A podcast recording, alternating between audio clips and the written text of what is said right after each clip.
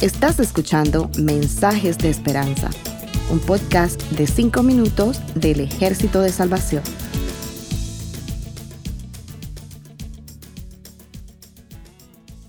Hola, soy el mayor Josué Prieto del Ejército de Salvación. Durante la temporada de Navidad se habla bastante de los hombres que visitaron a Jesús desde algún país o región al este de Israel. En nuestros países se les conoce como los tres reyes magos y se celebra el 6 de enero. La verdad es que no se sabe mucho de ellos. Por ejemplo, ¿de qué país venían? Al este de Israel habían varias civilizaciones que estudiaban las estrellas Incluso no tenían que ser necesariamente de Persia o de la India o de China, porque existían pequeños reinos en las selvas de Indochina y del archipiélago malayo con conocimiento básico de astronomía. Bueno, debía haber dicho astrología, porque ese conocimiento estaba corrompido con la adoración a dioses falsos. Por otro lado está el problema de la cantidad. La tradicional identificación de ellos con la cantidad de regalos es solamente una idea sin base bíblica. Pudieron haber sido dos, o tres, o cuatro, o muchos más, tal vez toda una caravana, que era la forma más común de hacer viajes largos en aquella época. La verdad, no hay forma de saberlo. Quizás el mayor problema esté relacionado con la fecha en que visitaron Jerusalén y luego Belén. Mateo nos da algunas pistas. María, José y el niño ya no están en el establo, están en una casa.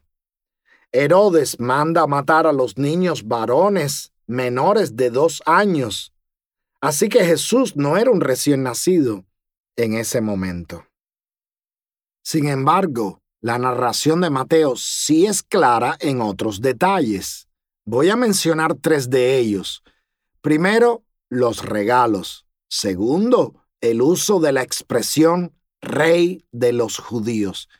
Y por último, la ayuda de los ángeles para que tanto esos hombres como Jesús pudieran escapar al peligro de la ira de Herodes, que era bien conocido por eliminar a cualquiera que pudiera ser una amenaza para su reinado.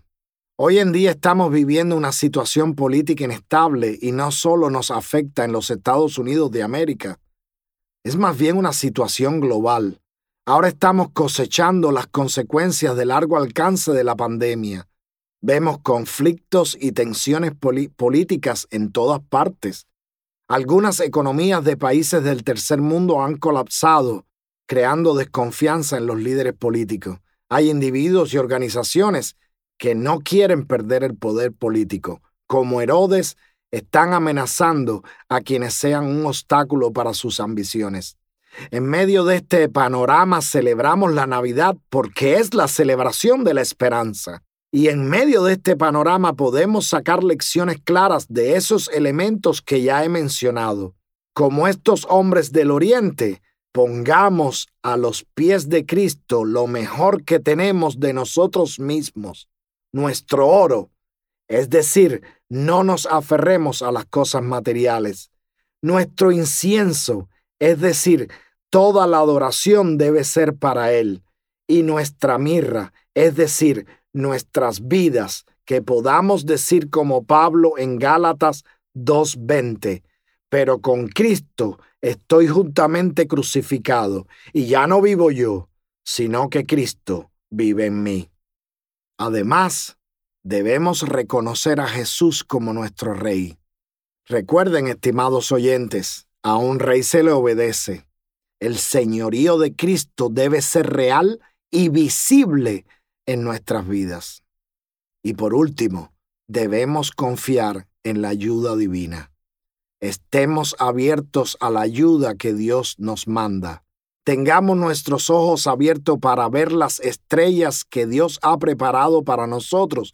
Y cuando hablo de estrellas me refiero a las señales que Dios usa para guiarnos. Tengamos los oídos abiertos a las advertencias que Dios nos hace. Tengamos un corazón receptivo a la palabra de Dios.